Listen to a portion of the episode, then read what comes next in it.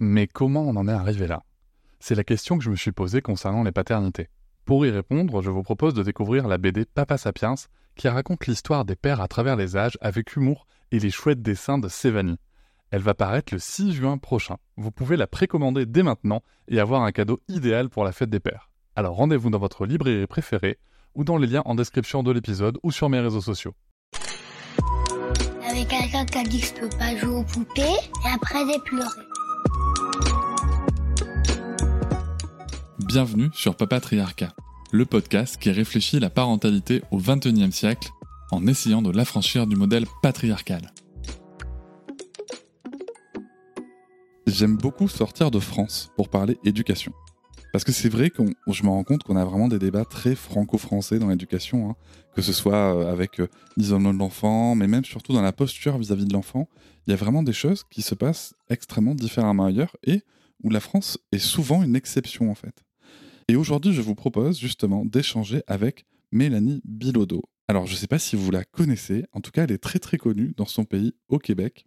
Et Mélanie Bilodeau, elle est psychoéducatrice. Alors, son parcours, elle a une maîtrise en psychoéducation à l'Université du Québec à Trois-Rivières. Elle s'est intéressée à l'établissement de la relation parent-enfant prématurée. Elle détient également un baccalauréat en psychoéducation et un certificat en psychologie. Elle est membre de l'Ordre des psychoéducateurs et psychoéducatrices du Québec.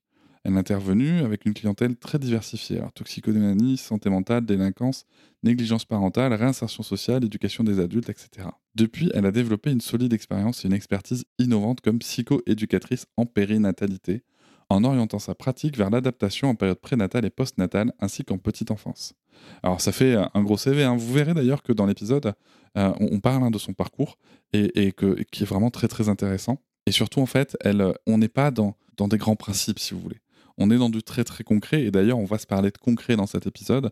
Euh, j'espère que qu'il vous amènera euh, autant de joie que j'ai eu en tout cas à l'enregistrer. En plus, je dois vous dire un truc, j'adore l'accent québécois. C'est un truc, ça me je l'entends, je souris et pas pour me moquer. Je trouve qu'il y a un truc radieux dans l'accent québécois, donc j'adore ça. Et donc j'ai passé vraiment un excellent excellent moment avec Mélanie. Nous avons enregistré cet épisode dans le cadre d'une tournée qu'elle a fait en Europe et où elle, m'a fait le plaisir et l'honneur de s'arrêter à Bordeaux pour enregistrer. Elle faisait notamment la promotion de ses livres, puisqu'elle a écrit en fait d'abord un premier livre qui s'appelle Soyez l'expert de votre bébé, qui s'est très très bien vendu, c'est ce qu'on appelle un best-seller. Et donc elle est revenue avec un autre livre qui s'appelle Soyez l'expert de votre tout petit. Dans ce livre, elle développe notamment des piliers, des piliers pour, euh, bah, en fait, surtout se sentir compétent dans sa parentalité, je trouve. Moi, c'est comme ça que je le vis. Il n'y a pas de grandes leçons, il y a, y a, surtout vraiment des choses très très concrètes qu'on peut mettre en place, mais aussi pour soi-même. Et ça, j'ai beaucoup beaucoup aimé. Donc, nous allons revenir sur certains de ces piliers un petit peu plus dans le détail avec des exemples, et, justement en essayant de, de, challenger un peu, un peu cette pensée. Et donc, elle, amène tout ça avec un ton qui est assez humoristique et déculpabilisant, qui la caractérise clairement. Hein elle développe, elle, ce qu'elle appelle le concept de parentalité sécurisante. Alors, est-ce que c'est encore une fois un concept de plus pour dire la même chose? Je ne sais pas. C'est vous qui allez vous faire votre idée. En tout cas, je vais lui poser cette question-là. Sachez-le. On va d'abord s'intéresser un petit peu à elle et je vais tout simplement lui demander, pour qu'on puisse comprendre exactement quel est son rôle, Mélanie Bilodeau, c'est quoi une psychoéducatrice? Effectivement, que la psychoéducation, c'est une profession typiquement québécoise. Actuellement, ça se développe un petit peu en Europe, mais c'est pas une profession qui est réglementée, qui est encadrée. C'est vraiment euh, typique au Québec. Alors, euh, il faut être membre de l'Ordre des psychoéducateurs, psychoéducatrices du Québec euh, pour porter le titre de psychoéducateur, qui est un titre réservé. Alors, grosso modo, ce qu'on fait, souvent, on est comparé aux psychologues, aux éducateurs spécialisés. Alors, notre boulot, c'est vraiment d'accompagner les gens dans tous les défis d'adaptation de la vie. Donc, on n'est pas là pour traiter nécessairement une problématique. Par exemple, au niveau de la santé mentale, on va plus aller en psychologie pour traiter la problématique en profondeur, mais nous, on va être là pour accompagner la personne pour justement s'adapter selon ses difficultés euh, au quotidien, pour la rendre fonctionnelle au quotidien. C'est beaucoup ça le boulot d'un psychoéducateur. C'est d'évaluer aussi les capacités adaptatives de l'individu, donc de partir vraiment de ses forces, de ses défis, ses facteurs de protection, ses facteurs de vulnérabilité. Puis euh, ensuite, on, propose toutes sortes de stratégies, mais on va au-delà des trucs et conseils, comme euh, certains éducateurs spécialisés peuvent le faire. Des fois, euh, je, me plais beaucoup à dire qu'on n'est pas des distributrices à conseils, hein, parce qu'on nous interpelle beaucoup pour ça, alors que dans les faits, on est là aussi pour évaluer la situation. Ça, c'est très, très important. C'est notre spécificité psychoéducateur. Donc, euh, moi, je travaille énormément avec les familles parce que c'est ça ma spécialisation. Donc, pas parce qu'on porte le titre de psycho éducateur que nécessairement on travaille avec des enfants.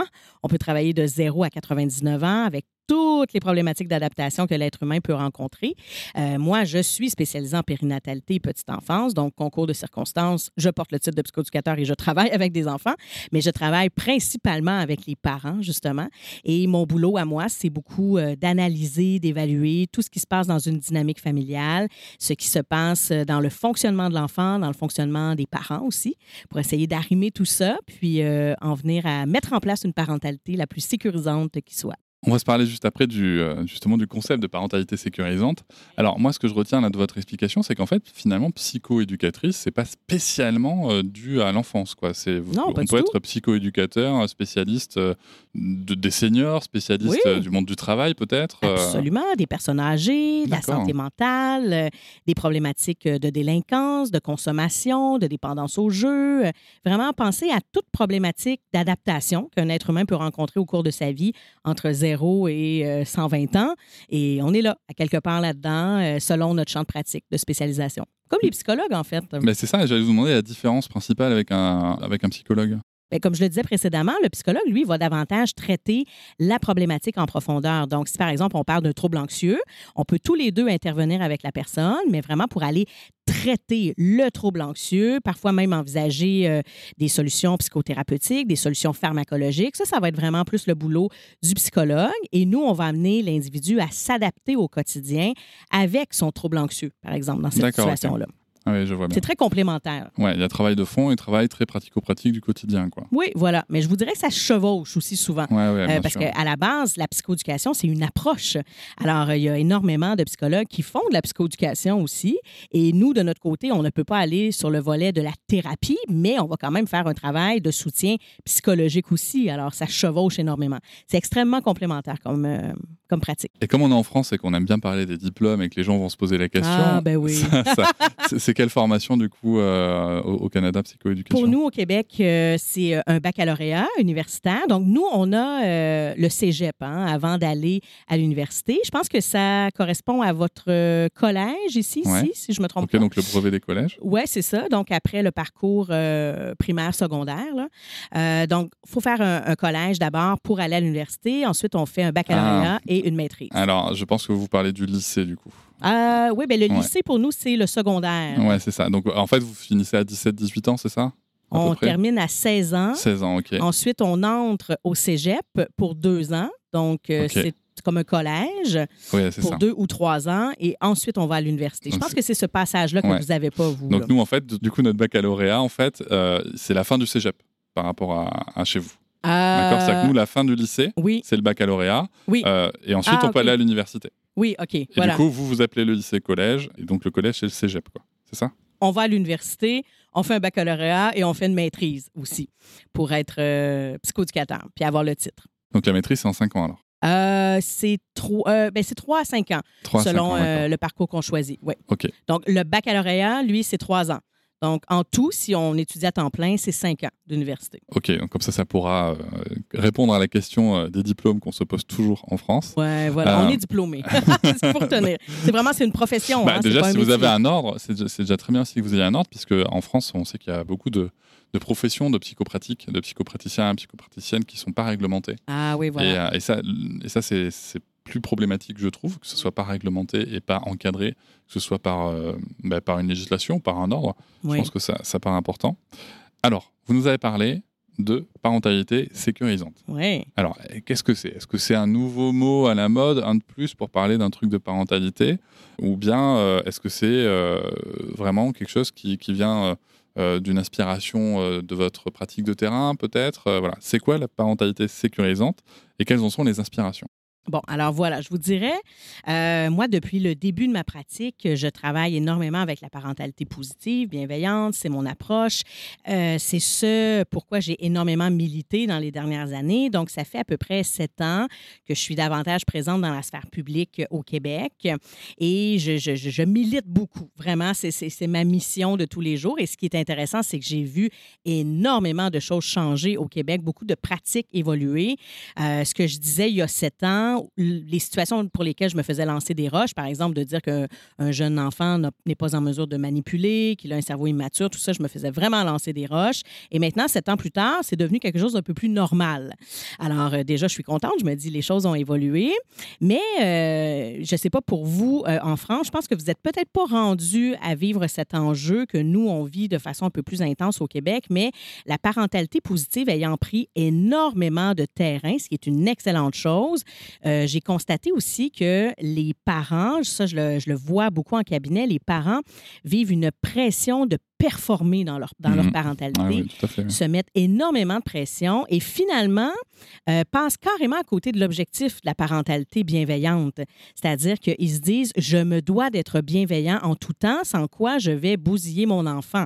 Euh, si je réponds pas aux pleurs dans la minute qui suit, je vais bousiller son cerveau. Mon enfant va sécréter trop de cortisol et blablabla. Donc, on se retrouve avec des parents qui vivent ce que j'appelle le syndrome de l'universitaire. Donc, même s'ils sont pas allés à l'université, ils ont tout lu sur le sujet du développement de l'enfant, ils sont au courant des neurosciences, ils savent comment ça se développe grosso modo le cerveau d'un enfant et comment intervenir pour bien accompagner le développement du cerveau. Et finalement, les parents se mettent de la pression de façon très intense. Et je me retrouve en cabinet avec des parents qui vivent des enjeux de santé mentale importants parce qu'ils se sentent coupables quotidiennement, surtout parce qu'ils ont l'impression de ne pas être à la hauteur, de ne pas suffisamment performer dans leur parentalité, parce qu'ils en viennent à développer des enjeux d'anxiété, des enjeux de troubles de l'humeur. Bon, ils avaient fort probablement déjà des vulnérabilités à la base, mais ça devient un déclencheur. Et là, je me suis dit, il y a des choses qui ne fonctionnent pas ici. On perd aussi des parents sur des groupes de parentalité positive parce qu'ils se disent, c'est pas pour moi visiblement, je ne suis pas à la hauteur, je suis pas capable de faire euh, ce genre d'intervention-là, je suis impatient, euh, je lève le ton. Oui, ça me parle. Oui, à l'intérieur de moi, ça crie fort, je veux aller vers ce type d'intervention, mais je me sens pas capable de le faire. Et là, moi, j'ai eu une très, très grande prise de conscience de mon côté. Euh, j'ai un, groupe Facebook privé qui s'appelle Les Piliers de la petite enfance, qui est ouvert à tous, mais vraiment pour les parents. Ce n'est pas un groupe pour les professionnels. Et je lisais énormément de violence aussi dans ce groupe-là. Je me disais, hé, là, là, on passe à côté. Euh, des parents qui se mettaient de la pression entre eux, donc qui se pointaient du doigt à dire, tu peux pas intervenir de cette façon-là, c'est pas bienveillant, ton boulot, c'est d'accompagner l'enfant dans ses émotions et tout ça. Oui, c'est correct, mais est-ce qu'on peut aussi accompagner le parent dans ce qu'il vit. On a tous nos enjeux personnels. La vie, c'est un long chemin sinueux. Hein. On vit des défis, on vit du stress, c'est pas toujours facile. Et on a aussi nos propres enjeux du comment on s'est construit comme enfant. Et si on vient de milieux, pour la plupart coercitifs, avec des pratiques très autoritaires, au Québec, c'était beaucoup ça. Il n'y a pas si longtemps, euh, on était encore dans la fessée. Euh, il n'en reste pas moins que c'est ça qui remonte souvent à la surface quand on devient parent. Alors, c'est extrêmement difficile de sortir de ces schèmes de pensée-là, même si on le souhaite très, très fort. Et c'est normal que ça remonte à la surface de temps à autre. Donc, ça ne veut pas dire que la parentalité positive, c'est pas pour cette personne-là qui lève le ton une fois de temps en temps alors là, je me suis dit, il y a quelque chose qui a mal passé dans le message. Il y a quelque chose qu'on n'a pas suffisamment bien nuancé pour que les parents se désinvestissent de la parentalité positive alors qu'ils y croient. Il y a quelque chose qui ne fonctionne pas. Alors, j'ai eu une grosse année de réflexion à savoir comment moi, je me positionne comme professionnel. Euh, je fais mon meilleur pas. Vraiment, j'ai eu un gros exercice d'humilité à me dire, est-ce que j'ai martelé le message avec un peu trop de conviction. Donc oui, j'y crois, j'y crois, j'y croyais, j'y crois toujours, mais je me disais, est-ce que j'ai été moi-même culpabilisante dans mes propos? Est-ce que moi-même j'ai infligé une pression parentale alors que c'était carrément pas ça mon objectif? Et juste pour vous dire, moi, je viens pas d'un milieu très bienveillant. Je viens d'un milieu extrêmement coercitif. Donc, je peux pas dire que je me suis construite à la perfection. Moi aussi, j'ai beaucoup de défauts. Alors, bref, au terme de toute cette réflexion-là, j'en suis venue à me dire comment on peut passer le message de l'importance de la bienveillance tout en prenant soin du parent à travers tout ça. Donc, en faisant énormément de recherches scientifiques, j'avais déjà écrit mon premier livre, Soyez l'expert de votre bébé. J'ai vraiment euh, soulevé tout, euh, dans la littérature, en faisant une grande recension des écrits, j'ai vraiment soulevé tous les concepts théoriques, tout ce que la science nous dit présentement, toutes les données probantes en matière de développement de l'enfant qui viennent justifier en quelque sorte la parentalité positive. Et au cœur de ça, ce qui aurait sorti de ma recherche, c'est que le plus important, c'est pas qu'on soit bienveillant 100 du temps, qu'on ait cette posture bienveillante, oui, mais ça se pourrait que notre intervention ne le soit pas toujours. Ça arrive. Mais l'important, c'est que l'enfant soit, somme toute, sécurisé. Est-ce que la récurrence de mes interventions et de mes interactions avec l'enfant font en sorte qu'il développe un attachement sécurisant à moi qui suis sa figure de soins significative? Est-ce que mon enfant se développe en ayant une sécurité affective suffisamment solide pour faire face à l'adversité dans la vie et pour être capable peut-être d'encaisser la situation dans laquelle moi j'ai débordé? Non, ça ne justifie pas le fait que j'ai débordé comme parent. C'est mon boulot de prendre soin de moi, c'est mon boulot de guérir de mes blessures, mais comme je ne suis pas parfait, des fois je vais lever le ton et je ne serai pas fière de moi par la suite. C'est mon boulot d'aller reprendre ça avec mon enfant par la suite, de reconnaître que je lui ai fait peur, de, de reconnaître que j'ai été dans le tort. Mais si mon enfant est somme toute sécurisé par la récurrence de mes interventions, ça ne va pas le bousiller, cette situation-là.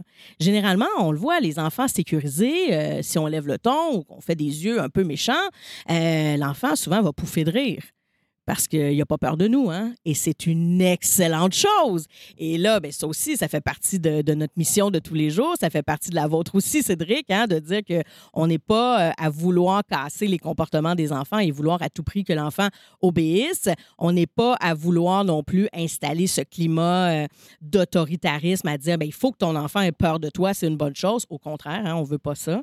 Donc voilà, c'est un peu ça l'idée euh, de la parentalité sécurisante. Puis vraiment, au cœur de ça, là, ce que je veux mentionner, ce qui est important, c'est la notion de sensibilité parentale. C'est vraiment au cœur de mon modèle parce que j'ai développé le modèle conceptuel de la parentalité sécurisante en me disant, il euh, faut, faut, mettre ça par écrit, là, finalement. Il faut conceptualiser, finalement, tout ce qui aurait sorti de la recension des écrits. Alors, au cœur de ça, c'est la sensibilité parentale. Parce que tout individu qui se connecte à sa sensibilité, soit parentale, soit éducative, donc si je suis un éducateur, par exemple, en petite enfance, une assistante maternelle, un grand-parent, peu importe, quand je me connecte à ça, j'ai envie d'être bienveillant. J'ai envie d'écouter mon enfant.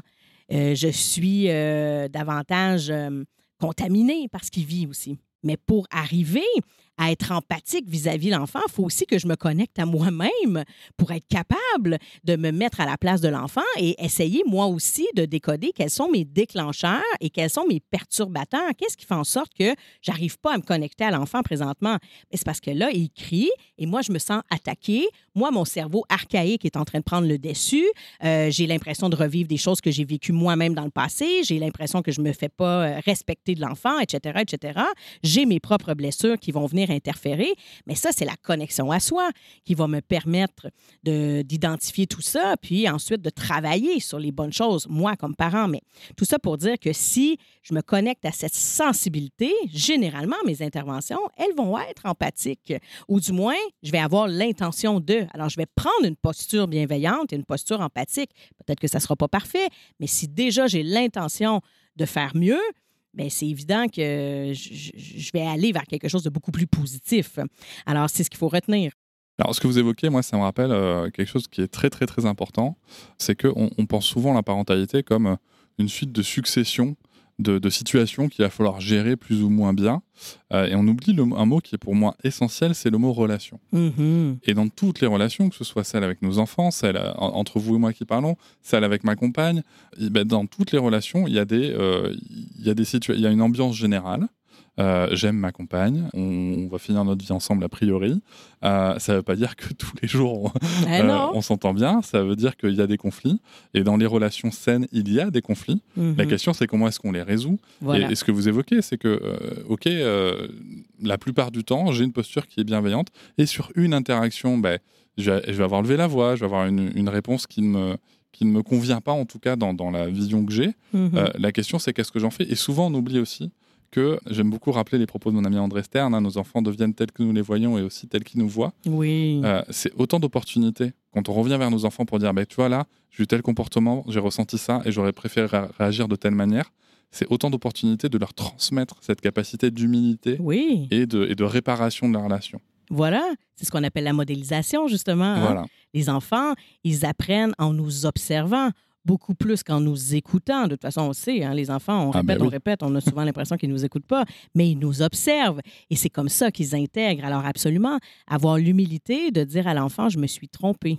C'est pas ça que je voulais faire. Mais c'est ça. Il y, a- il y a une phrase que je, que je dis souvent, c'est que, vous savez, en France, on, on parle, alors, je sais pas si on en parle au Québec, mais en France, on parle encore du terrible two, qui est, Oui, qui nous aussi.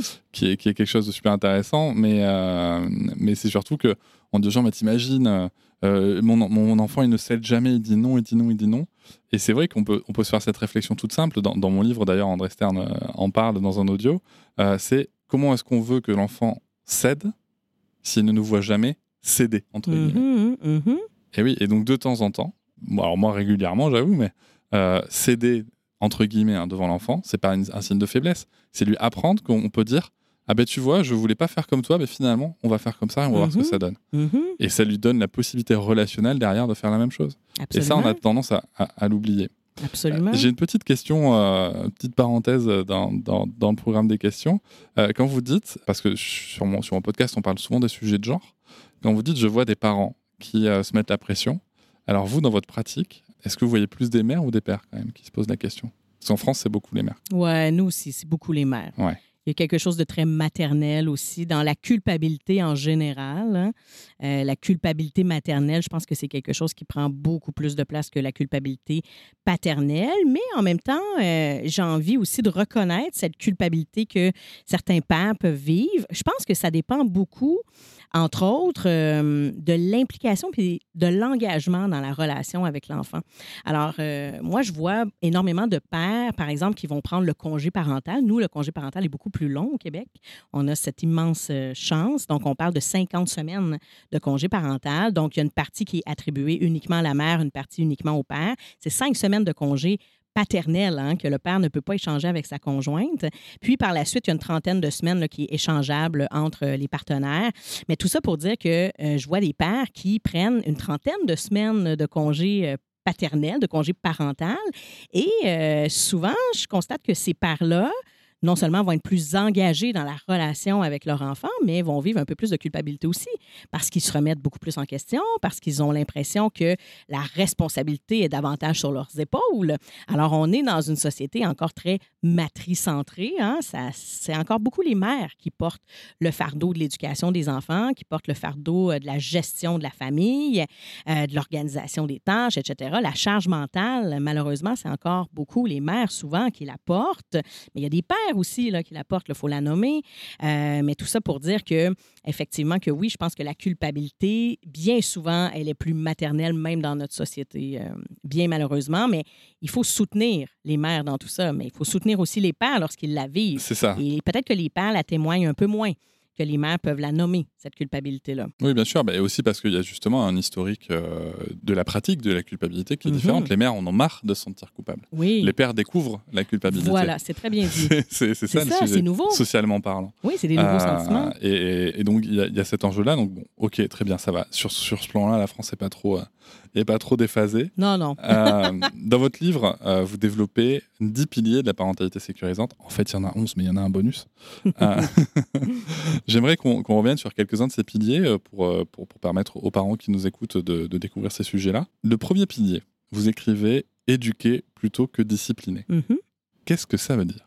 Alors, dans la petite enfance, on est à enseigner les choses aux enfants. Et euh, on est encore dans une société où on souhaite les, euh, les discipliner. Alors, on souhaite que l'enfant entre dans le cadre, que l'enfant obéisse lorsqu'on lui dit quelque chose, euh, qu'il réponde sur commande. On est encore là. Et on se fait énormément mettre de pression encore par souvent les générations antérieures, mais euh, même encore dans notre génération, on entend certains parents dire il faut que tu lui casses ça, le comportement. Il faut qu'il apprenne. Et euh, ça, c'est aller davantage vers des pratiques plus disciplinaires. Mais particulièrement dans la petite enfance, essayer de discipliner un enfant, ça n'a juste aucun sens parce que l'enfant a tout à apprendre. Il a encore un cerveau extrêmement immature. Euh, il a des débordements émotionnels qui sont tout à fait normaux parce qu'il n'a pas la capacité d'autorégulation encore. Euh, non, il ne se responsabilise pas encore. Il a énormément besoin de ces figures de soins significatives. Alors, il a besoin qu'on lui enseigne les choses. Alors, c'est pour ça que c'est le premier pilier euh, dans la parentalité sécurisante, c'est d'éduquer plutôt que discipliner. Parce que discipliner, de toute façon, euh, l'être humain en général euh, n'aime pas beaucoup ça. hein. Se, se faire discipliner, c'est se faire gronder, c'est souvent se faire menacer. On parle de pratiques éducatives qui ne sont pas tout à fait éducatives. Donc, on parle de pratiques davantage coercitives, on parle d'une relation d'autoritarisme aussi. Alors, on n'est pas à vouloir implanter des punitions. De toute façon, peu importe l'âge, on sait que ce n'est pas efficace. Ce qu'on souhaite, ce sont davantage les conséquences naturelles, que l'enfant vienne à se responsabiliser, développe une motivation intrinsèque. Et tout ça, ça part par l'enseignement, par le fait d'éduquer. Alors, c'est ça notre responsabilité comme adulte, c'est d'éduquer les enfants, ce n'est pas de les discipliner. Ils vont se discipliner par eux-mêmes éventuellement, et c'est ce qu'on souhaite, c'est ce qu'on appelle la responsabilisation. Mais on n'a pas besoin de les menacer et euh, d'être autoritaire et d'instaurer aussi une hiérarchie entre le parent et l'enfant. Chacun d'entre eux ont leurs responsabilités. Les enfants ont des responsabilités et les adultes ont des responsabilités, mais il n'y a pas de hiérarchie. L'adulte n'est pas au-dessus de l'enfant. Est-ce que l'adulte a un cerveau plus mature? Absolument. Donc, c'est pour ça qu'il a davantage de responsabilités dans l'éducation et c'est à lui d'enseigner l'enfant, les choses à l'enfant et de le soutenir au quotidien. Mais euh, voilà, c'est, on n'est pas à, à vouloir discipliner nos enfants. Ça ne fonctionne pas de toute façon. Ça- c'est ça- clairement ça- démontré ça, on est sur le plan d'accord que, scientifique. que non seulement c'est démontré sur le plan sci- scientifique, je renvoie à l'épisode notamment à l'épisode 101 avec Alan Kazin qui est très très clair sur le sujet, et aux épisodes avec Héloïse Junior, enfin voilà, il y, y a tout un tas de spécialistes euh, qui- Mhm. qui, sont exprimés dessus, mais en plus c'est aussi contraire à ses droits. Voilà. Euh, notamment, la, fin, la plupart des techniques de discipline utilisées sont contraires aux droits de l'enfant, à la Convention internationale des droits de l'enfant. Et, et c'est important aussi, parce que là on parle de l'enfant comme un sujet d'éducation, c'est aussi un sujet de droit. Mhm, Et il faut que ces deux pans se rejoignent. Pour, euh, ça, ça, on n'a pas trop le choix, mhm. parce que c'est important de respecter l'enfant. Ce qui ne veut pas dire, pour revenir à, à ce que vous disiez juste avant, c'est que c'est pas parce qu'on veut respecter les droits de nos enfants euh, bah, que si on s'aperçoit que on va, le, le discours ne change pas. C'est, c'est, par exemple, on va avoir crié, on va avoir menacé alors qu'on ne voulait pas. On sait pas tout à coup, mon Dieu, j'ai enfreint ses droits, je suis un parent horrible. Non. C'est juste, tiens, il s'est passé ça, mais par contre, c'est pas une situation habituelle, usuelle, euh, normale qu'on veut dans notre relation. Voilà. Et c'est à nous de reconnaître nos torts aussi. Hein? C'est notre responsabilité comme Exactement. adulte. Absolument. Donc, euh, voilà, on ne laisse pas tout passer. Euh, puis même pour nous, comme parents, je, je persiste à dire qu'on a une certaine marge d'erreur parce que c'est ça, être parent, c'est essai-erreur. Il n'y a pas de manuel d'instruction. l'humain. hein. C'est, l'humain. C'est que nos, nos enfants n'ont pas besoin de parents parfaits parce que sinon, malheureusement, la, la vie étant totalement imparfaite. on- Alors, je, je reviens sur, sur l'idée. Voilà, la vie, vous voyez, la vie est imparfaite. On enregistre en plein soleil, on est très content. La caméra, la caméra est en surchauffe. Euh, on, a, dû- on a dû trouver des outils et des Voilà. idées. euh, on a Francis euh, qui est en train de tenir un parapluie avec une, une écharpe par-dessus pour servir de parasol. Euh, ben, c'est un peu pareil, si vous voulez. C'est quand vous voyez que vous êtes en surchauffe, ben, il y a peut-être une technique alternative qui est, qui est pas loin. Et Absolument. c'est ça la vie, c'est ça la relation. Et, euh, et donc, il n'y a, pas besoin de perfection. Et on apprend à travers cette Exactement. imperfection. Hein, c'est un cheminement. là. La prochaine fois, vous allez avoir euh, d'autres. euh, C'est ça, un parasol, d'autres outils. Voilà, on apprend. Et euh, ça- il ne faut pas que ça soit parfait. Non seulement ça serait très ça. ennuyant, mais euh, je vous partage rapidement une tranche de vie. Moi, ma mère m'a énormément envoyé le message d'une mère parfaite. Dans ma conception à moi, elle était parfaite quand j'étais enfant parce que on mangeait bien, la maison était toujours, toujours impeccable. Euh, elle travaillait, le lavage était constamment, constamment fait. Bref, tout était vraiment au point. Mais quand moi, je suis devenue une mère, j'ai réalisé que j'arrivais pas à faire tout ça. C'était impossible pour moi que la maison soit parfaite, que mes enfants mangent bien toujours, euh, que, que, que je sois aussi présente pour eux, que j'ai le temps de jouer avec eux, d'avoir du temps partagé. Et c'est là que j'ai réalisé que ma mère, finalement, n'avait pas tant de temps partagé, justement, avec nous. Elle était beaucoup trop occupée à gérer le reste de ce que Ben oui. j'appelle la, la PME familiale. Mais euh, voilà, mais eh, ça reste que j'ai vécu cette pression-là parce qu'elle m'a envoyé le modèle de la mère parfaite en ne protestant jamais, en ne disant jamais qu'elle trouvait ça difficile, alors que maintenant, je le sais avec mes yeux de femme de presque 40 ans, que oui, c'était extrêmement difficile pour elle. Elle vivait ses enjeux, mais elle les nommait pas. Et maintenant, on est dans une génération de parents qui osent nommer que c'est difficile. Ouais, c'est. Très bien. Il faut le nommer à nos enfants. On veut pas, évidemment, les culpabiliser de ça puis leur lancer euh, la responsabilité à dire Hé là là, c'est difficile de t'éduquer. Hein? C'est pas ça l'idée. Mais on, on est humain. C'est de dire aujourd'hui, papa, maman, euh, on a eu une grosse journée. C'était difficile. Aujo- Aujourd'hui, je suis stressée un peu. C'est une discussion que j'ai eue il y a pas longtemps avec, euh, avec une abonnée qui répondait sur, euh, sur le sujet du sommeil, en fait. De, de, de- de pouvoir dire. En fait, c'est tout- toute une nuance, je trouve, entre, par exemple, le sommeil, c'est un gros sujet. Oui. Il y a beaucoup de, de- de- de parents, en priorité des mères, hein, qui expriment leur, leur fatigue. Et, euh, et, et en fait, suite à l'échange, la personne me disait, mais en fait, j'ai le droit de dire que je suis fatigué. Absolument. En tant que mère, j'ai le droit. Oui, tout à fait, bien sûr qu'on a le droit. Mais il y a une différence entre dire, tiens, même, même dire à son enfant, je suis fatigué parce que je ne dors pas assez, j'ai besoin de plus dormir, que de lui dire, je ne dors pas assez à cause de toi. Ah oui. Il y a vraiment cette, cette, cette posture-là qui va être très différente. Oui. Et je pense que c'est ça qu'on peut travailler euh, et qu'on doit apprendre justement à exprimer nos besoins, mais sans forcément les faire reposer. La faute, on cherche souvent à qui la faute en France. hein. Ah Euh, oui. Hein? la, la faute, forcément, est encore plus sur l'enfant. Oui. C'est notre responsabilité de parents de soutenir un enfant. C'est pour ça qu'on choisit la plupart du temps d'avoir des enfants. Mais, c'est ça aussi qui est difficile, je trouve, notamment en ce moment où justement on nomme les choses, on nomme les problématiques, c'est que on se rend compte que c'est notre responsabilité de soutenir un enfant dans une société qui ne nous soutient pas en tant que parents. Voilà, c'est très bien dit. Et ça, c'est difficile. Oui. Et c'est ça qui crée la colère, je trouve. Oui. Mais dans tous les cas, c'est pas une faute à, faire poser sur les épaules de l'enfant. Non. Il y a une responsabilité qui est individuelle aussi pour travailler sur son parcours. Oui. Et moi, ce que je défends dans ce podcast, c'est qu'il y a une responsabilité qui est éminemment politique et sociale, que ce soit dans les représentations sociologiques qu'on peut avoir, mais aussi dans les, dans les, ben, dans les politiques qui peuvent être menées, Mhm. notamment euh, vis-à-vis de la parentalité. Oui.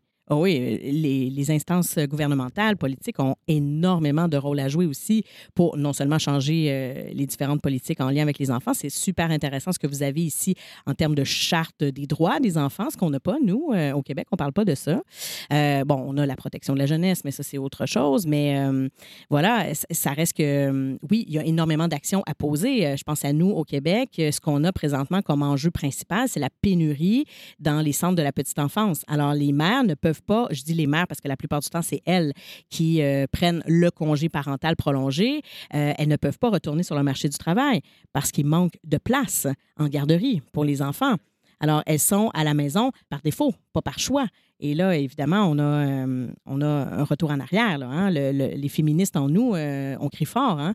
Et il y a aussi cette espèce de, discours euh, dichotomique qui dit que euh, certaines féministes vont dire, ben justement, hein, tu as la chance de rester à la maison, reste avec ton enfant, le congé prolongé, c'est une bonne chose. Et d'autres vont dire, ah non, non, non, non, tu dois absolument retourner sur le marché du travail. On s'est tellement battu pour que tu puisses intégrer le marché du travail.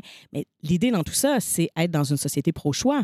Exactement. Qu'est-ce que moi je veux être comme parent et qu'est-ce que je veux, euh, comment je veux accompagner mes enfants dans tout ça?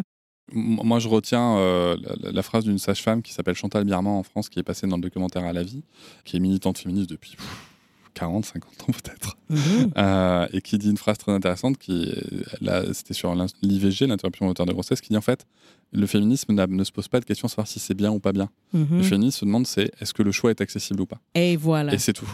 Et- en fait, c'est le- moi, c'est ma définition que j'ai gardée du féminisme, Oui. c'est se battre pour les choix. Voilà. Pour les choix de toutes. Celles qui veulent rester à la maison, elles doivent pouvoir le faire, tout en ayant euh, une indépendance financière, euh, avec une valorisation du travail euh, domestique peut-être. Mais bon, on s'éloigne un petit peu, Oui, peut-être que nous y reviendrons dans le bonus. Euh, Mais l'idée dans tout ça, c'est de prendre euh, soin de soi aussi. pour être capable de bien accompagner nos enfants. Alors, si on est épanoui, soit à la maison, soit sur le marché du travail, on va être davantage euh, disponible pour nos enfants et accessible Exactement. pour eux, sensible à leurs besoins aussi. Un autre pilier sur lequel je voulais revenir, vous parlez de construire une alliance coparentale. Oui. Alors ça, je crois que c'est un gros sujet. Est-ce qu'on a deux, trois heures devant nous? Qu'est-ce que vous pouvez nous en dire? Bon, alors, euh, je vais essayer de vous résumer euh, grosso modo ma pensée là-dessus. Sinon, vous irez lire euh, le chapitre dans mon livre Soyez l'expert de votre tout petit. Mais euh, ça reste que le coparentage, c'est un pilier extrêmement important. C'est aussi une composante de mon modèle de la parentalité sécurisante parce que ça reste qu'on a besoin de village hein, pour euh, accompagner un enfant. On est dans une société très individualiste présentement, euh, tant au Québec qu'en France, hein, je pense. Euh, les parents sont laissés vraiment à eux-mêmes. Ils sont seuls pour élever leurs enfants. On a très peu de villages pour les soutenir. Alors, est-ce qu'on peut au moins euh, faire équipe avec notre partenaire. Et c'est ultra important parce que l'enfant a aussi besoin de ces exemples-là au quotidien. Il a besoin de voir euh, une relation, euh, soit homme-femme, femme-femme, père-père. Bon, ça n'a pas d'importance. Il a besoin de voir dans sa micro-société à la maison une relation entre deux adultes qui va être positive, qui va être de confiance, qui va être empathique, qui va devenir un, un, modèle positif pour lui. Alors, il y a ça. Par la suite, bien évidemment, il y a toute la notion de constance, de cohérence, de cohésion euh, dans l'alliance parentale, parce que ça peut euh, effectivement faire beaucoup de dommages, hein, même si euh, c'est pas ce qu'on souhaite. Parfois, on peut avoir un type de parentage qui est non cohésif et qui est qui fait, qui est manifesté devant l'enfant. Et ça, c'est très insécurisant pour un enfant de voir que mon père a une certaine posture, ma mère en a une autre, et les deux se contredisent. Euh, je ne sais plus trop sur quel pied danser à un moment donné comme enfant. Alors ça, c'est important. C'est notre responsabilité comme équipe parent de s'asseoir et d'essayer d'être le plus cohésif possible. Là, maintenant, encore une fois, on a une marge d'erreur. Hein? C'est pas parfait. C'est ce que j'allais dire. Différent, c'est ça. On a chacun notre couleur. Euh, des fois, il y en a un des deux qui est un petit peu plus cadrant que l'autre, un, un, autre qui va être un peu plus affectif que l'autre. Bon, tout ça, c'est parfait. Ça se complète. C'est ce qui est beau. Mais sur le fond, les règles, la constance, l'encadrement, nos valeurs, qu'est-ce qu'on veut enseigner à nos enfants, il faut s'entendre. Il faut absolument trouver un consensus dans tout ça. Puis l'idée, c'est pas de trouver un juste milieu. Donc, si toi, tu es très autoritaire et que l'autre est très permissif, de se dire, bon, on, essayait de, on essaie de se rejoindre entre les deux, ça va être extrêmement difficile parce qu'on parle de se dénaturer complètement. Il faut essayer de trouver notre propre motivation intrinsèque comme parents à bien accompagner notre enfant. Alors, si déjà on a la volonté tous les deux d'être sensibles à ses besoins, on risque de se retrouver à quelque part en chemin. Donc, est-ce que tous les deux, on écoute ses émotions? Est-ce que tous les deux, on lui laisse la place pour être? Est-ce qu'on lui permet d'être un enfant? Est-ce qu'on lui permet de nommer ses opinions? Est-ce qu'on lui donne de la valeur? Ça, c'est une façon de se retrouver à quelque part en chemin. Là, ensuite, nos pratiques parentales vont peut-être différer un peu. Euh, et ça, ça s'explique aussi à l'enfant. Les enfants comprennent assez rapidement que des choses qu'ils peuvent faire avec papa, qu'ils peuvent pas avec maman, bon, euh, il faut juste pas que ça soit euh, la majeure de notre cadre, parce que là, c'est évident que ça va devenir insécurisant.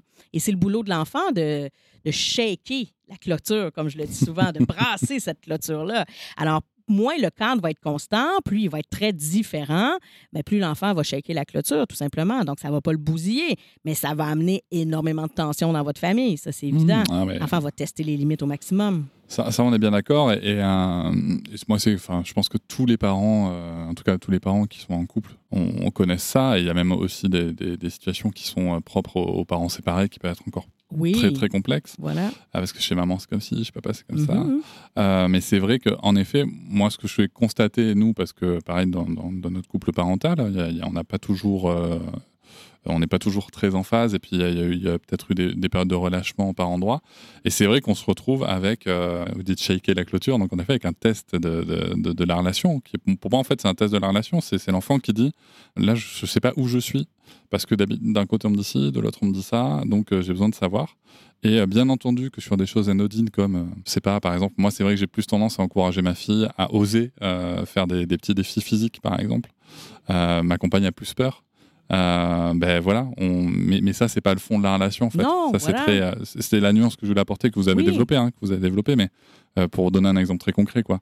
Euh, par contre, le fait de, par exemple, répondre en criant sur quelqu'un, on est tous les deux d'accord sur le fait qu'en fait c'est pas comme ça qu'on communique dans la famille. Mhm.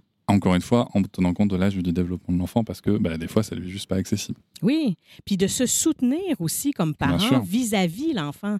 L'enfant a besoin de sentir que ses deux parents, euh, qu'on soit séparés ou pas, que les deux parents se soutiennent dans un but commun qui est de soutenir son développement et sa sécurité affective. Alors, euh, d'essayer de, pour donner un autre exemple concret, d'essayer de ne pas reprendre son ou sa partenaire devant l'enfant. Ouais. C'est vraiment pas souhaitable. Sauf si vraiment euh, on sent que la sécurité, le développement de l'enfant peuvent être compromises. Euh, bon, par exemple, tu sens que ton ou ta partenaire est en train de péter un plomb, carrément, euh, commence à crier, à humilier l'enfant. Là, c'est plutôt le contraire. C'est notre responsabilité de parents d'aller défendre l'enfant. Alors, on ne va pas aller discréditer le partenaire en disant, bon, t'es un ci, t'es un ça, mais on va plutôt dire, hey, retire-toi retire-toi. Là, ça ne fonctionne pas. Et on a le droit ensuite d'aller dire à l'enfant, là, papa était très fâché. Non, c'était pas adéquat la façon dont il t'a parlé. Je suis d'accord avec toi. Ça t'a fait peur, hein? Tu veux tantôt, on va aller lui en parler. Il y a une pratique que, que j'ai découverte sur les réseaux qui est de potentiellement utiliser un mot de sécurité. Mhm. C'est-à-dire que quand on voit que son partenaire, euh, son, son, son coparent est en train de, bah, de péter un câble, pour pouvoir intervenir sans, euh, bah, sans forcément que l'enfant prenne peur, euh, et, euh, et aussi justement pour dire au partenaire, attends là, il se passe ça, mais de manière euh, très simple. Par exemple, je sais pas, on pourrait dire euh, rhinocéros. Mhm. Euh, Oui, voilà, c'est on ça. intervient, on, dit donne un rhinocéros, ouais, on se donne un code, et en plus tout de suite, clac, c'est du soutien. Ça veut dire, attends, là, là, il se passe quelque chose, je, je viens t'épauler. Je viens pas te juger, je viens t'épauler. Euh, parce que je, moi, moi j'ai l'impression que tu es en train de péter un câble, et ça fait faire prendre conscience aussi aux parents qui est en train de péter un câble, Oui. bah, qu'il est en train de péter un câble. Et justement, c'est le moment d'aller souffler. Et, euh, et je trouve que ça, ça c'est une petite astuce que je trouve intéressante à développer. Oui, il faut euh, effectivement, il faut se donner un code. Chez moi, on dit euh, tag team, hein, ça veut dire viens m'aider, j'ai vraiment besoin d'aide. J'ai une, employée, une psychoéducatrice dans mon équipe qui propose le truc du téléphone que j'adore, que j'utilise maintenant. Donc, c'est de dire à ton ta partenaire, je pense que tu as un appel. Ah. Et ça permet aussi à l'autre, non seulement de prendre conscience que, oh, je pense qu'il y a quelque chose qui ne fonctionne pas dans mon attitude présentement, mais ça permet aussi de se réajuster. Donc, de dire, est-ce que je prends l'appel ou je ne le prends pas? Hmm. Alors, est-ce que je me sens capable de respirer, de reprendre le contrôle de mes émotions pour poursuivre mon intervention ou est-ce qu'effectivement, je vais aller prendre l'appel? Et on a le droit d'insister un peu, de dire, non, non, je pense que tu as vraiment un appel. oui, ben, tu peux lui dire que je vais la rappeler plus tard. Non, je pense que c'est très urgent. Je pense que tu as besoin de le prendre maintenant. Oui, tu penses? Bon, parfait, je vais aller le prendre.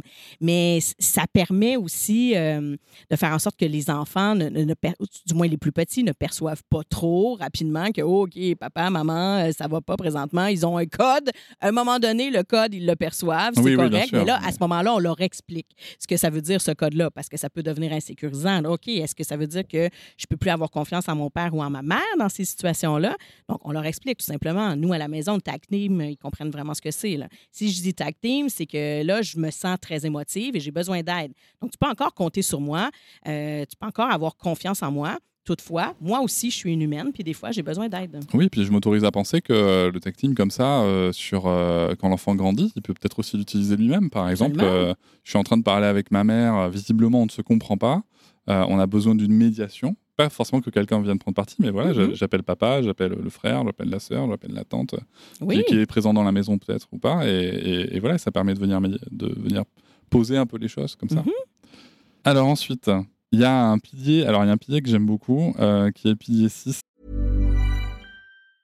I'm Sandra, and I'm just the professional your small business was looking for. But you didn't hire me because you didn't use LinkedIn jobs. LinkedIn has professionals you can't find anywhere else, including those who aren't actively looking for a new job but might be open to the perfect role, like me. In a given month, over 70% of LinkedIn users don't visit other leading job sites. So if you're not looking on LinkedIn, you'll miss out on great candidates like Sandra. Start hiring professionals like a professional. Post your free job on linkedin.com/achieve slash achieve today.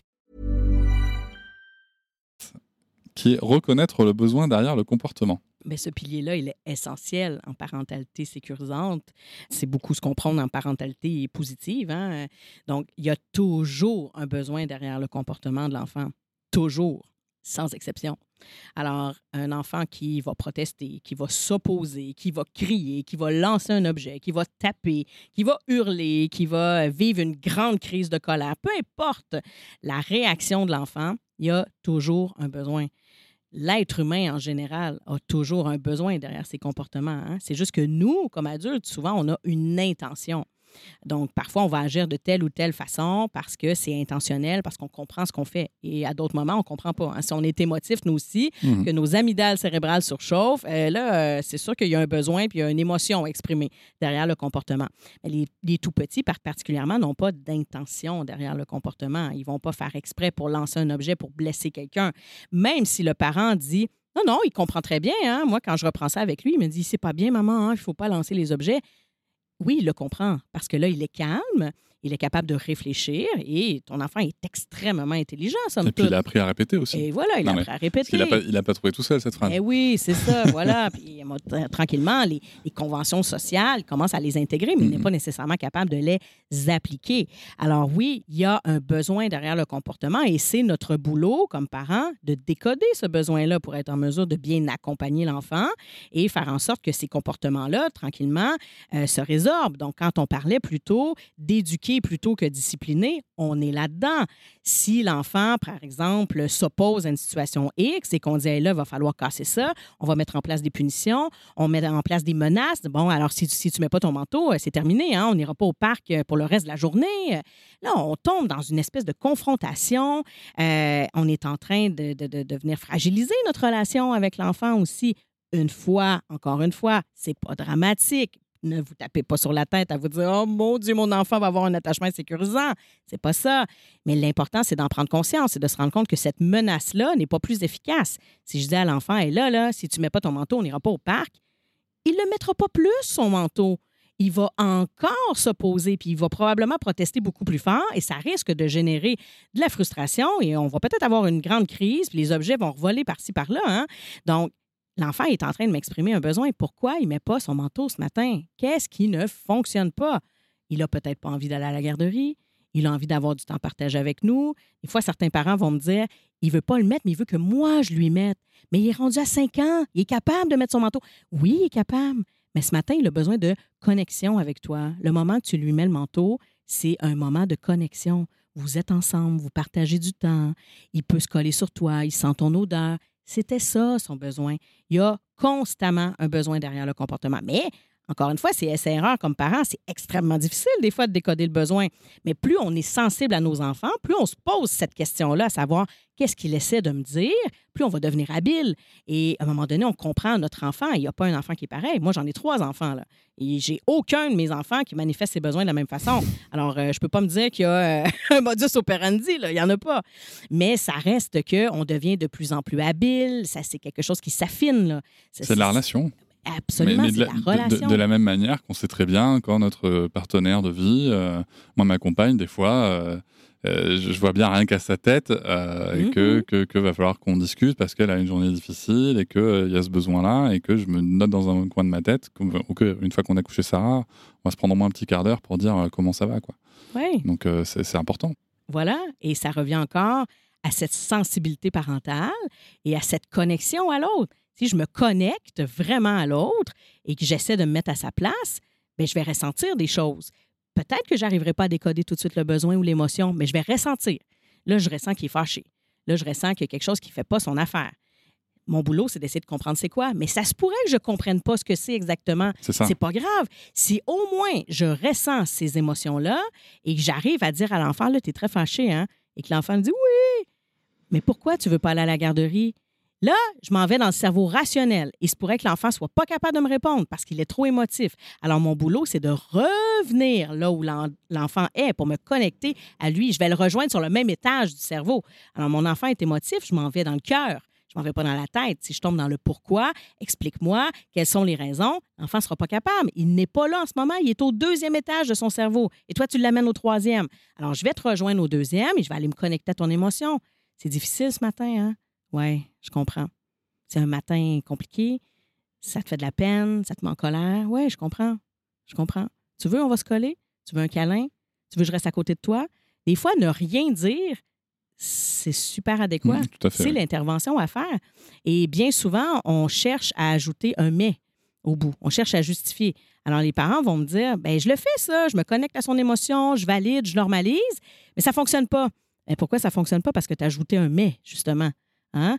Donc, tu n'as pas envie d'aller à la garderie ce matin, je comprends. Mais tu sais, mon cœur, va falloir y aller. hein. C'est important, la garderie. Moi, je dois aller travailler et blablabla. Et là, on repart. Et là, l'enfant, il, il hurle. Il se sent Et oui, et à en, moitié compris. On et vient en un peu même temps, d'invalider. et en même temps, c'est vrai pour le parent.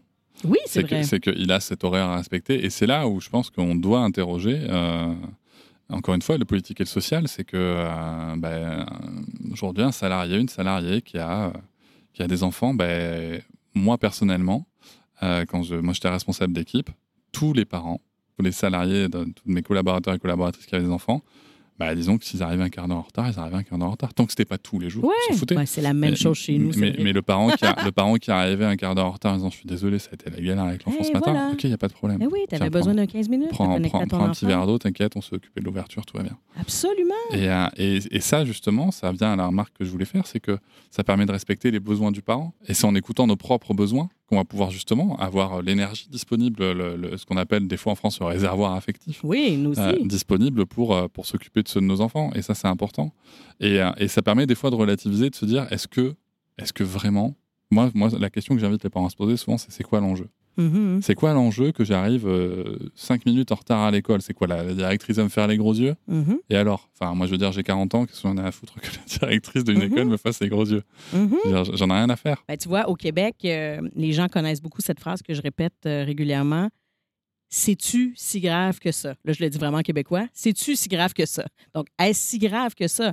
Est-ce que c'est quoi l'enjeu? C'est exactement C'est ça. ce que vous nommez, Cédric. Est-ce que c'est si grave que ça? Est-ce qu'il y a mort d'homme, là? Non, là, ça va. Hein, on ne fait pas des opérations à cœur ouvert. Là. Et surtout, en plus, du coup, par expérience, parce que moi aussi, je me suis agacé des fois en me disant Non, mais attends, il faut y aller chez la pédiatre et tout. Oui, machin. moi Sachant que la pédiatre, elle est tout le temps en retard et elle s'en fiche. hein. Donc, oui, oui. soyons clairs. Mhm. Euh, et, et en fait, dans les moments où justement on installe la confrontation, ben, c'est là où on va perdre le plus de temps. Absolument. Parce que le câlin, concrètement, c'est. Enfin, moi, de ce, que, de ce que j'ai vécu moi avec ma fille, la plupart du temps, c'est un investissement de 30 secondes à une minute. Mhm.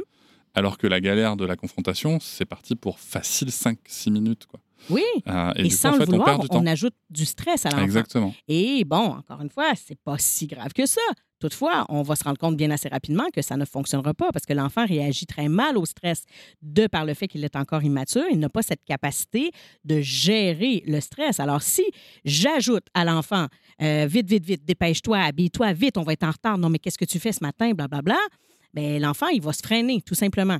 Donc, il va se garrocher par terre, il va se croiser les bras, il va dire Moi, je m'habille pas. Et là, on dit, il y a quelque chose qu'il n'a pas compris. Là. Hein, je me suis fâchée, je lui ai clairement dit les enjeux, il ne veut pas s'habiller. Oui, c'est parce qu'on a ajouté une dose de stress. Donc, il n'a plus la capacité de réfléchir et de se mettre en action. C'est ça qui se passe. C'est neurophysiologique. Là. Il faut prendre conscience de ça aussi, puis de se dire comment je peux adapter mon horaire un peu, parce que c'est ma responsabilité de parent, pour essayer de soutenir mon enfant dans ces situations qui peuvent être potentiellement stressantes. Est-ce que je peux me lever un peu plus tôt le matin? Est-ce que je suis capable de prendre un 10 minutes, on ne parle pas d'une heure, 10 minutes avec mon enfant le matin, collé-collé, pour remplir le réservoir d'affection, pour que justement il commence sa journée avec un peu plus d'ocytocine, hein, qui est l'hormone de l'amour, hormone contagieuse, hormone apaisante.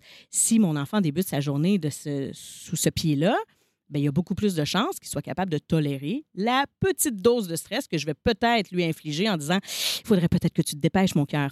Ce sont des petites actions au quotidien qui peuvent faire toute la différence, mais c'est notre responsabilité de parent de se dire comment je peux protéger mon enfant un peu du stress au quotidien, du stress qui n'est pas nécessaire.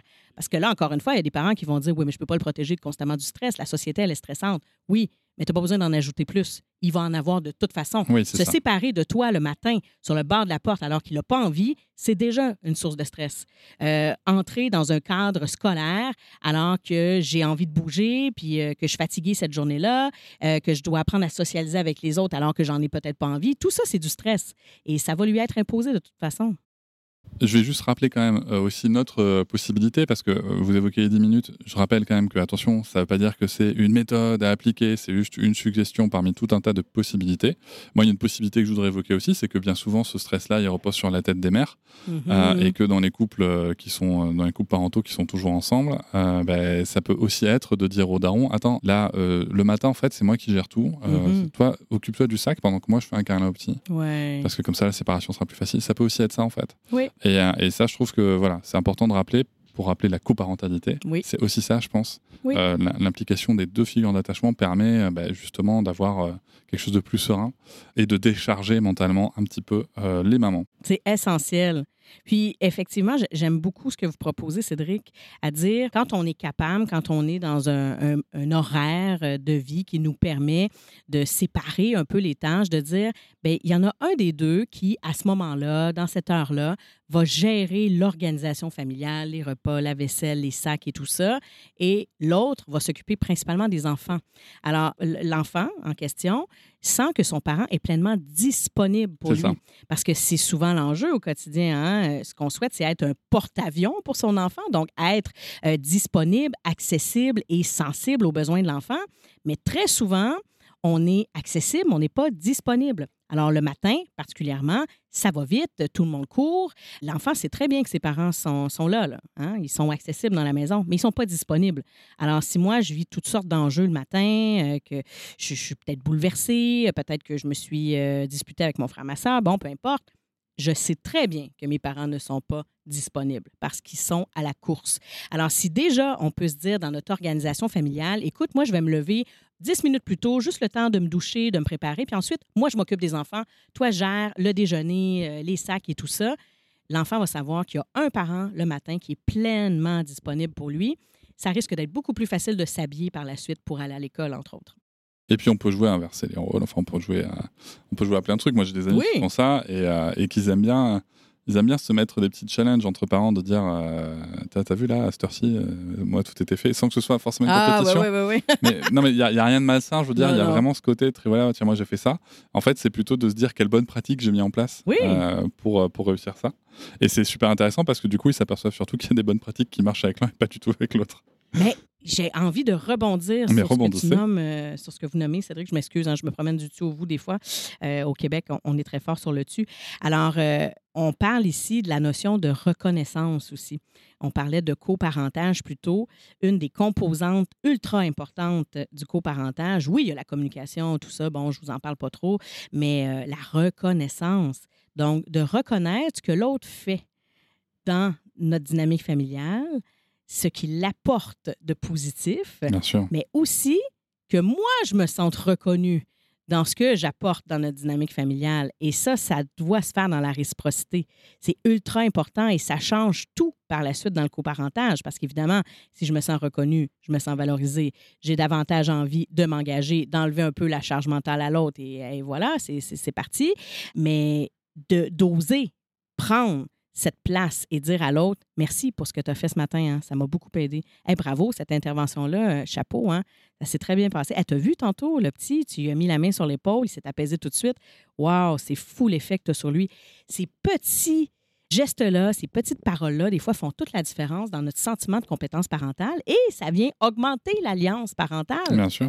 Alors, euh, petite astuce comme ça, la reconnaissance. Est-ce que je me sens reconnue et est-ce que je reconnais l'autre? Puis des fois, c'en est un enjeu de communication, ça, de dire, ben, il me semble que je suis toute seule à te valoriser et à reconnaître ce que tu fais, mais j'aimerais aussi qu'il y ait une réciprocité. Alors, il faut prendre le temps de se le nommer. hein. Non, mais c'est bien, faut oser le dire. Puis c'est très simple parce que ça amène une, une- une communication euh, simple et directe dans le couple et ça fait toujours du bien. Et essentiel.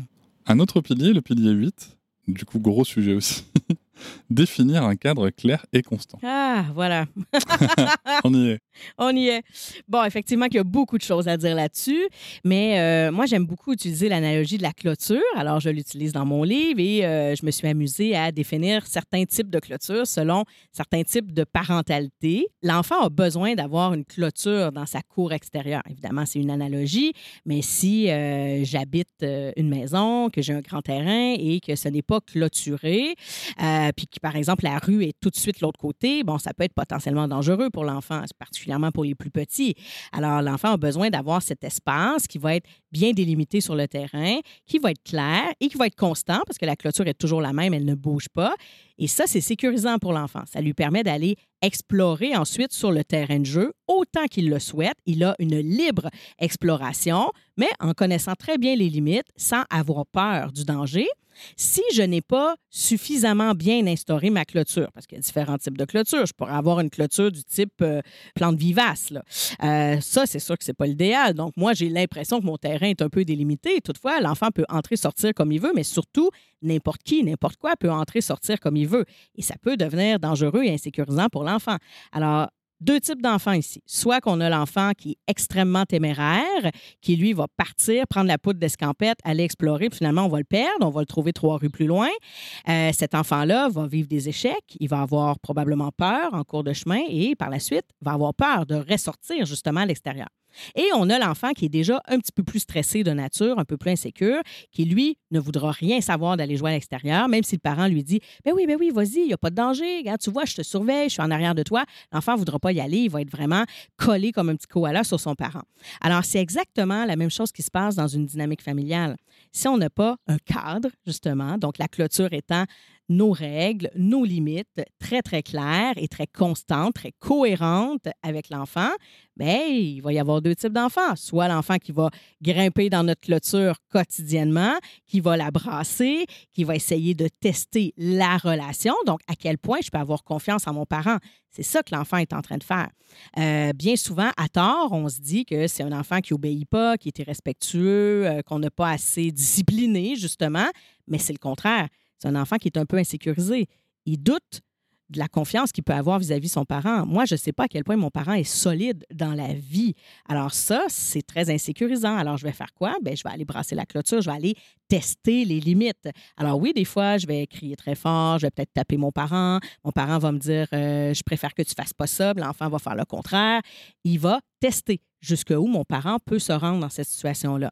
Et il y a évidemment aussi l'enfant qui, euh, au contraire, va avoir tendance à se replier un peu sur lui-même, il va vouloir plaire à son parent parce qu'il sent que le parent est très instable dans tout ça, donc va chercher à protéger un peu son parent. Là, on est vraiment dans une relation un peu euh, malsaine, euh, voudra pas crier trop fort, voudra pas faire trop de bruit, euh, voudra pas que son parent se mette en colère ou euh, faire de la peine à son parent. Je pense à un parent, par exemple, qui serait dans un état un peu plus dépressif ou en burn-out parental. ben là, l'enfant va vraiment chercher à le protéger. Alors, c'est pas souhaitable, ça non plus. Donc là, on est dans une relation de parents qui est davantage désengagée. Alors, c'est ça l'idée derrière le cadre. C'est que même si je vais pas bien, je vis du stress au quotidien, j'ai toutes sortes de préoccupations, peut-être que c'est difficile dans mon alliance parentale aussi ou dans mon couple, c'est de garder constamment le même cadre. Oui, ça peut s'assouplir de temps à autre, mais c'est pour ça que dans une famille, ça prend des règles qui sont négociables et des règles qui sont non négociables. Alors, les règles qui sont négociables, ben, c'est là que ça peut plier un peu de temps à autre, puis c'est tout à fait correct. Ça prend un peu de flexibilité, justement. On ne sait pas le, régime militaire. Mais on a aussi des règles qui sont non négociables, et ça, il n'y en a pas 32. Là. On parle de trois à cinq règles maximum et on les définit clairement. Alors ça, ça se définit entre parents de dire, ben nous, dans notre famille, euh, par exemple, euh, le respect, c'est ultra important. Mais là, on parle d'une valeur, il va falloir la définir. Hein. C'est quoi ça, le respect, pour toi, pour moi? Alors, euh, ben moi, j'accepte pas qu'on lève le ton pour me parler. Bon, alors voilà, ça déjà, c'est une règle qui est plus claire. Et il faut que ça soit non négociable. Alors, il faut qu'il y ait des conséquences liées à ça. Bien souvent, les conséquences, elles vont être naturelles. L'enfant apprend par lui-même. Et des fois, on a besoin vraiment d'instaurer une conséquence qui va être un petit peu plus claire parce que, bon, euh, à force de répéter, l'enfant, finalement, euh, ça semble pas bien, bien s'intégrer. Alors, on va implanter une conséquence, mais cette conséquence-là, premièrement, on va pas l'utiliser à tous les jours et 50 fois par jour, surtout pas, parce qu'on veut que ça ait un certain impact, un certain apprentissage hein, chez l'enfant. On n'est pas dans une punition. Alors, il faut que ça soit logique. Alors, je ne vais pas, par exemple, enfermer l'enfant dans sa chambre. Il n'y a rien de logique là-dedans. Je ne vais pas le priver de dessert. C'est pas moi qui en ai parlé. Non, non, c'est ça. On revient sur ce sujet un peu polarisé en France présentement. Mais c'est que c'est pas logique. C'est qu'est-ce que je vais enseigner à l'enfant? Généralement, c'est rien de trop compliqué. Euh, l'enfant continue à lancer son bol de céréales par terre en me regardant dans les yeux. Là, on parle pas d'un enfant de 15 mois qui est en apprentissage. On parle d'un enfant de 4 ans. Ça fait 3-4 fois, je lui dis, hey, non, là, c'est, là, assez. Le, bol, le bol, il va sur la table. Cesse de lancer tes céréales par terre. Parce que c'est ça la question que, l'auditoire va se poser. C'est là que je m'en viens. Il, il, va dire, OK, Mélanie Milodo, on n'en fait pas dans sa chambre, on ne le prive pas de dessert, d'accord, mais on fait quoi? Ben là, la question à se poser, c'est qu'est-ce que je veux lui enseigner?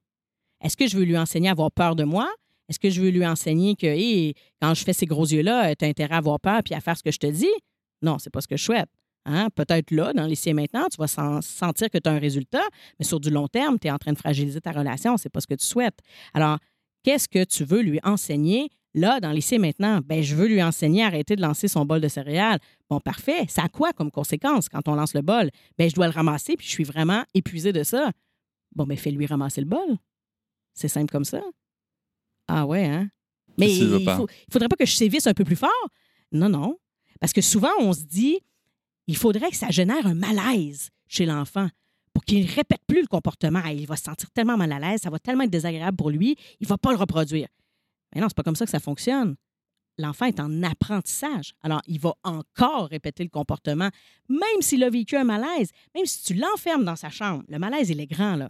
Il va sentir une injustice, il va se sentir humilié, mais il va encore répéter le comportement quand même, parce qu'il est extrêmement impulsif, parce que ses zones d'impulsion et d'inhibition et d'impulsivité dans le cerveau ne sont pas encore connectées. Alors, le comportement, il va encore se répéter. L'idée, c'est que l'enfant comprenne le pourquoi on souhaite qu'il ne fasse pas ce comportement-là, mais qu'il comprenne l'impact de ce comportement. Donc, il lance son bol de céréales, mais on va le ramasser, mon grand. Et c'est toi qui vas le ramasser. Tu as besoin d'aide parce que tu es trop petit, bien, oui, je vais t'aider. Absolument, je suis là, je te soutiens. Et c'est comme ça que l'enfant comprend. Et quand on le fait, c'est vraiment pas long qu'on constate que l'enfant développe une certaine responsabilisation.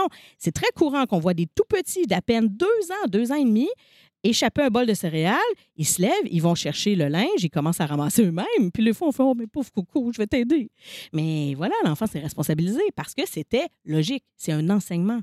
C'est ça l'idée. Et la question qu'on va vous poser en France, parce qu'on adore poser ce genre de questions, c'est d'accord, mais s'il ne veut pas le ramasser Ah, voilà, ben on attend. On attend qu'il soit disponible pour le faire. Alors moi j'ai une phrase là-dessus euh, que j'utilise avec ma fille. C'est une, une, une, astuce que j'ai trouvée euh, sur les réseaux. Euh, j'utilise dès que. Oui. Quand ça peut arriver que ma fille a un comportement comme ça, par exemple, elle jette son bol de céréales ou jette euh, son, sa tartine, elle veut quand même en manger une tartine en fait. Mhm. Elle a jeté son essai scolaire, mais en fait, c'est la première à être triste du fait de voir sa tartine par terre et non consommable. Donc elle me dit ah non mais je veux quand même ma tartine. Et moi je veux dire mais il n'y a pas de souci ma chérie. Dès qu'on a nettoyé, on pourra refaire une tartine. Voilà. Et, euh, et ça, je veux vraiment faire la, la, la, différence parce que ce déque pour moi, il n'est pas magique, mais il est quand même très très efficace Mhm, oui. parce que c'est pas c'est pas une condition de punition en fait, c'est juste une condition de conséquence logique. C'est mais bien sûr, tu pourras. C'est-à-dire, je, je n'empêche pas d'accéder à ses besoins euh, physiologiques de manger. Il n'y a pas de souci. Mhm. Mais juste d'abord, on va régler cette situation qui est problématique. Tu vois, on, va, on va régler ce problème. Et dès qu'on a réglé le problème, on va pouvoir euh, revenir dans une situation qui, elle, est valide dans la relation. Voilà.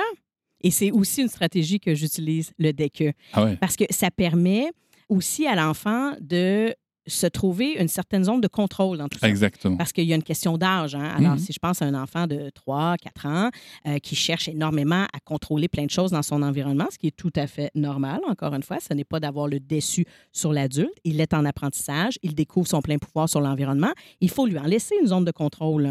Et le moment où je te dis, ben, il va falloir ramasser, il se pourrait que ça génère une émotion. Ça se pourrait que la colère monte en toi, petit enfant de 4 ans. Et à ce moment-là, tu n'es plus connecté dans ton cerveau rationnel. Et quand je te demande de ramasser et que je t'explique le pourquoi du comment des choses, ça, c'est logique. Ça, c'est du rationnel. Encore une fois, je veux t'amener au troisième étage de ton cerveau alors que tu es au deuxième. Alors, je dois aller te rejoindre au deuxième étage. Si je, je continue à t'expliquer puis à dire là, calme-toi, tu dois ramasser, je te l'avais dit, c'était la deuxième fois que je te le disais, ça, c'est du rationnel. L'enfant ne t'écoute plus, tu le vois qui est émotif, tu le vois qui est rouge de colère. Attends que ça descende. Alors, le dès que, c'est là qu'il va être pertinent de lui Mm. dire OK, dès que ta colère sera passée, Tout on fait. pourra ramasser. C'est correct. On va prendre le temps. Et une fois la colère passée, l'enfant, il va le faire. Parce que là, il arrive à réfléchir puis faire Ah Oui, maman, c'est vrai, hein, on ne devrait pas lancer les céréales par terre. Mais non, mon cœur, c'est pas grave, on va le ramasser. On va le ramasser. La prochaine fois, on y pensera. Je pense que c'est important de se rappeler, de partir du principe que les enfants ont toujours envie de faire leur mieux et Oui. qu'ils le font par ailleurs. Oui. Isabelle Filiosa me disait euh, cette semaine, j'ai eu le, le plaisir euh, de la rencontrer, puis elle me disait Les enfants ne sont pas nos ennemis. C'est ce qu'elle répète euh, régulièrement, Ben oui. De cesser de se dire que les enfants sont nos ennemis. Ouais, parce que c'est on la vision pas en avoir France. le hein. déçu sur eux. hein. C'est- la vision en France hein, qui est portée malheureusement que l'enfant est là pour nous dominer, que si on ne le domine pas, si on ne le dresse pas, euh, c'est nous qui allons finir euh, dressés, alors que c'est pas ça du tout qui se passe. Mais encore une fois, c'est parce qu'on n'est pas dans une vision de relation, Voilà. on est dans une vision de domination. C'est- le regard sur l'enfant qu'il faut changer. Voilà. On répète souvent euh, ce qu'on nous a enseigné. hein. Ah, on ne nous a pas respectés pour la plupart d'entre nous comme enfants. Hein, On est très mais ça- nombreux. mais ça, alors du coup, là, c'est encore un autre sujet, mais euh, avant d'attaquer le, le dernier pilier, on va peut-être pouvoir euh, le- faire une mini parenthèse, mais c'est- vrai que ça aussi, c'est quelque chose que ça arrivait chez nous. Moi, j'ai eu le- la chance dans mon parcours de vie de faire une thérapie, puis de, de me former pour être thérapeute. Mhm. Et je me rappelle très très bien de ces émotions que je ressentais au tout début quand j'avais ma fille, quand elle était tout petit bébé et que je passais du temps avec elle et que et quand même crier dessus, euh, mais elle était, elle avait moins d'un an, elle a quand même crié alors que je faisais de mon mieux Mhm. j'avais cette petite voix en moi qui me disait donc mon enfant intérieur hein, qui me disait euh, mais pourquoi elle, elle a ça alors que moi, j'ai pas eu ça? Voilà. J'avais, Je ressentais cette jalousie-là. Ouais. Et je pense qu'à un moment, en fait, faut pas avoir peur de cette émotion-là non plus. Il faut Mhm. dire, bah, écoute, toi, t'as pas eu ça, mais maintenant, toi et moi, justement parce que toi, tu sais ce que tu as ressenti, Hmm. mais on va éviter qu'elle ressente ça. Et, euh, et je pense que c'est des dialogues intérieurs qui sont très, très, très intéressants à développer. Fin de la parenthèse. Ouais, Euh, on pourrait en parler longtemps, mais c'est ça. vrai on que refera un épisode. cet enfant intérieur, on doit en prendre soin. hein. Mais oui, Puis il faut lui parler. Moi, Il faut l'écouter surtout. Il faut l'écouter. Voilà. et, même, et même quand c'est très, très euh, déstabilisant, il faut Ouais. l'écouter. Moi, j'apprends progressivement à soutenir cet enfant-là à Ouais. l'intérieur de moi. Parce qu'il y a des moments que j'entends la petite Mélanie de 8 ans, enfermée dans sa chambre, qui vit de l'injustice. Je l'entends ça très, très souvent. Puis c'est ça qui prend le dessus des fois quand je deviens orgueilleuse, quand j'ai de la difficulté à m'excuser, quand j'ai de la difficulté à reconnaître mes torts, quand je me sens pas comprise. Bon. Euh, et tranquillement, j'apprends à lui parler.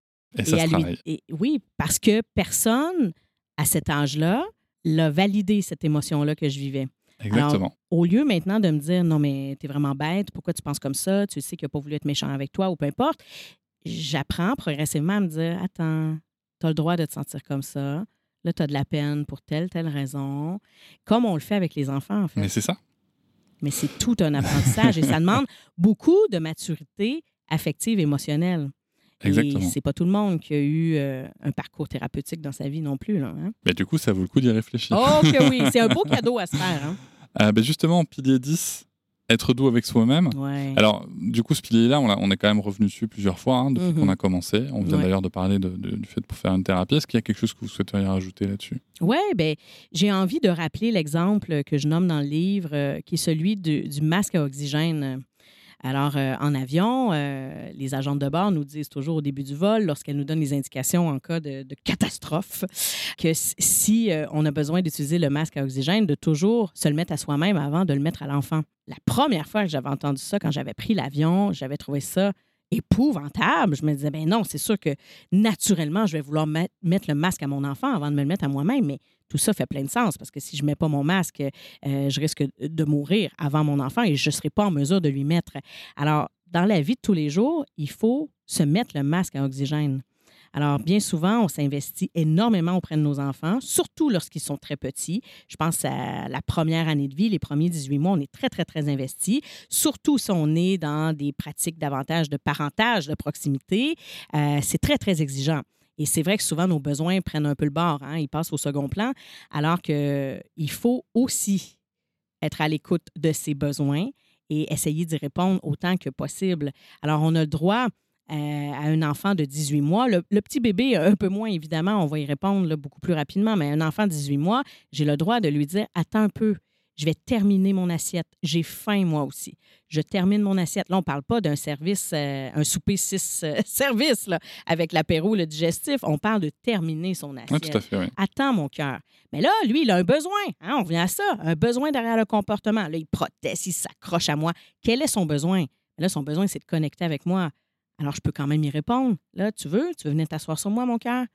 Non, je veux jouer avec toi. Ah, mais là, moi, je peux pas. Là, là je termine mon assiette. Moi aussi, j'ai faim, j'ai un besoin. Je dois y répondre. Je dois mettre mon masque à oxygène plutôt que de laisser ça là puis de répondre juste aux besoins de mon enfant. Et là, mon enfant n'est pas en détresse. Il proteste. Et ça, j'en parle beaucoup dans mon livre, la différence entre les pleurs de stress, les pleurs de décharge émotionnelle et les pleurs de protestation. C'est très différent.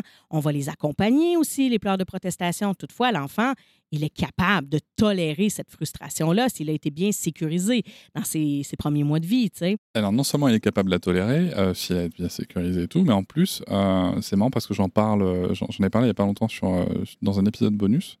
Euh, moi, il y a quelque chose que j'ai compris aussi, il y a quelque chose que je souhaite transmettre à ma fille. Alors là, on n'est pas sur du 10 mois, on est sur du 4 ans, hein, mais depuis que ma fille a Mhm. 4 ans, où on voit bien qu'elle est capable de développer des stratégies. Je ne parle pas de manipulation, je parle de stratégie. Oui, absolument. Euh, ben, L'idée, en fait, c'est aussi de lui apprendre des, des stratégies efficaces. Mhm. Par exemple, le fait de protester simplement, c'est se concentrer sur le problème. Et nous, maintenant, on travaille beaucoup sur OK, tu as identifié ton problème, on, on a compris le besoin, quelle solution on peut trouver Et quelle, Mhm. solution, déjà, quelle solution tu as toi à ta main? Parce qu'à 4 ans, Oui, quand même, il y, a- il y a déjà une autonomie qui est, qui est très différente. Et en fait, c'est ça. Et, et- et c'est aussi amener l'enfant à avoir des, des- des stratégies efficaces dans la communication à l'autre. oui. Mais encore une fois, on revient à ce qu'on disait depuis le début, hein, tout ça, c'est de la relation, en fait. Mhm. C'est comment interagir avec moi euh, de manière efficace. C'est-à-dire que moi, ma fille a 4 ans, quand elle se contente de me dire moi j'ai faim, Oui.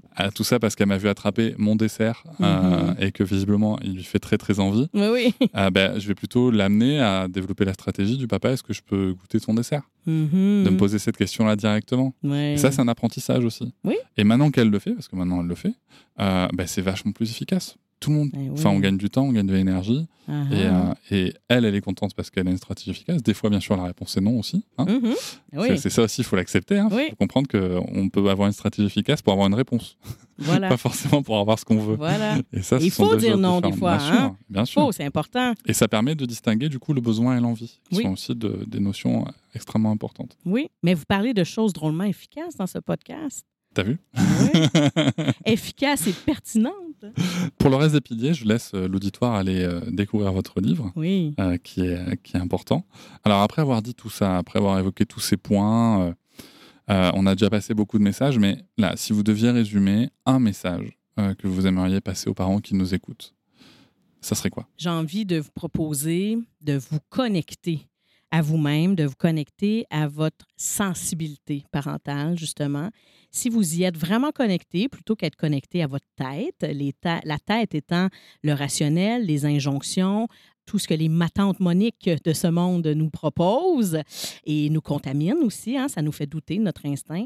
Si vous vous connectez à votre sensibilité parentale, vous allez avoir la plupart des réponses. Le reste, c'est du bonus autour, c'est-à-dire que de savoir exactement quelle intervention je dois utiliser dans tel ou tel contexte. Tout ça, c'est un peu superflu, c'est-à-dire que ça s'apprend avec le temps. Mais le savoir-être, ça, il y a quelque chose de très instinctif là-dedans. Alors, de se connecter à cette sensibilité, qu'est-ce qui résonne à l'intérieur de moi présentement? Quand mon enfant hurle, qu'est-ce que ça me fait vivre? Si j'ai tenté une intervention, exemple, euh, ma tante Monique m'a dit laisse pleurer ton enfant, tu dois casser le comportement. Bon, parfait. Je l'ai tenté, je suis dans la pièce à côté, mon enfant pleure. Comment je me sens? Et je me sens euh, tiraillée en dedans, j'ai le cœur brisé en deux, j'ai juste envie d'aller le rejoindre. Ben, arrête de te casser la tête et va rejoindre ton enfant. Ça presse. C'est ça que tu ressens à l'intérieur de toi. Très souvent, les parents que j'ai en consultation sont des excellents parents et ils ont les réponses à l'intérieur d'eux. C'est juste qu'ils ne se font pas toujours confiance et ils ne les écoutent pas. Parce que ma tante Monique, qui est le pédiatre ici et ça, est venue euh, interférer dans leur jugement parental. Donc, écoutez ça, puis euh, le gros du boulot va être fait. L'important, ce n'est pas d'être parfait, c'est être euh, sécurisant avec nos enfants. Et ça, on est presque tous capables de le faire. Si on sent qu'on a nous-mêmes une certaine insécurité affective, bien, ça se travaille. On doit aller chercher de l'aide, on doit aller guérir euh, ses blessures intérieures et être ouvert à notre partenaire qui va peut-être nous refléter que c'est peut-être un peu insécurisant présentement ce que tu fais, c'est pas grave. C'est pour ça qu'on fait équipe. Et si c'est pas notre partenaire, bien, ça sera euh, notre belle-mère, notre mère, notre voisine. Mais euh, voilà, l'important, c'est que nos enfants puissent grandir avec une sécurité affective. C'est ça le plus important. Merci beaucoup, Mélanie Bilodeau. Merci. Je vous remercie de m'avoir écouté. Je vous invite à vous abonner au podcast sur votre plateforme préférée et à me retrouver sur Instagram, TikTok, Facebook et sur le blog papatriarca.fr. À bientôt!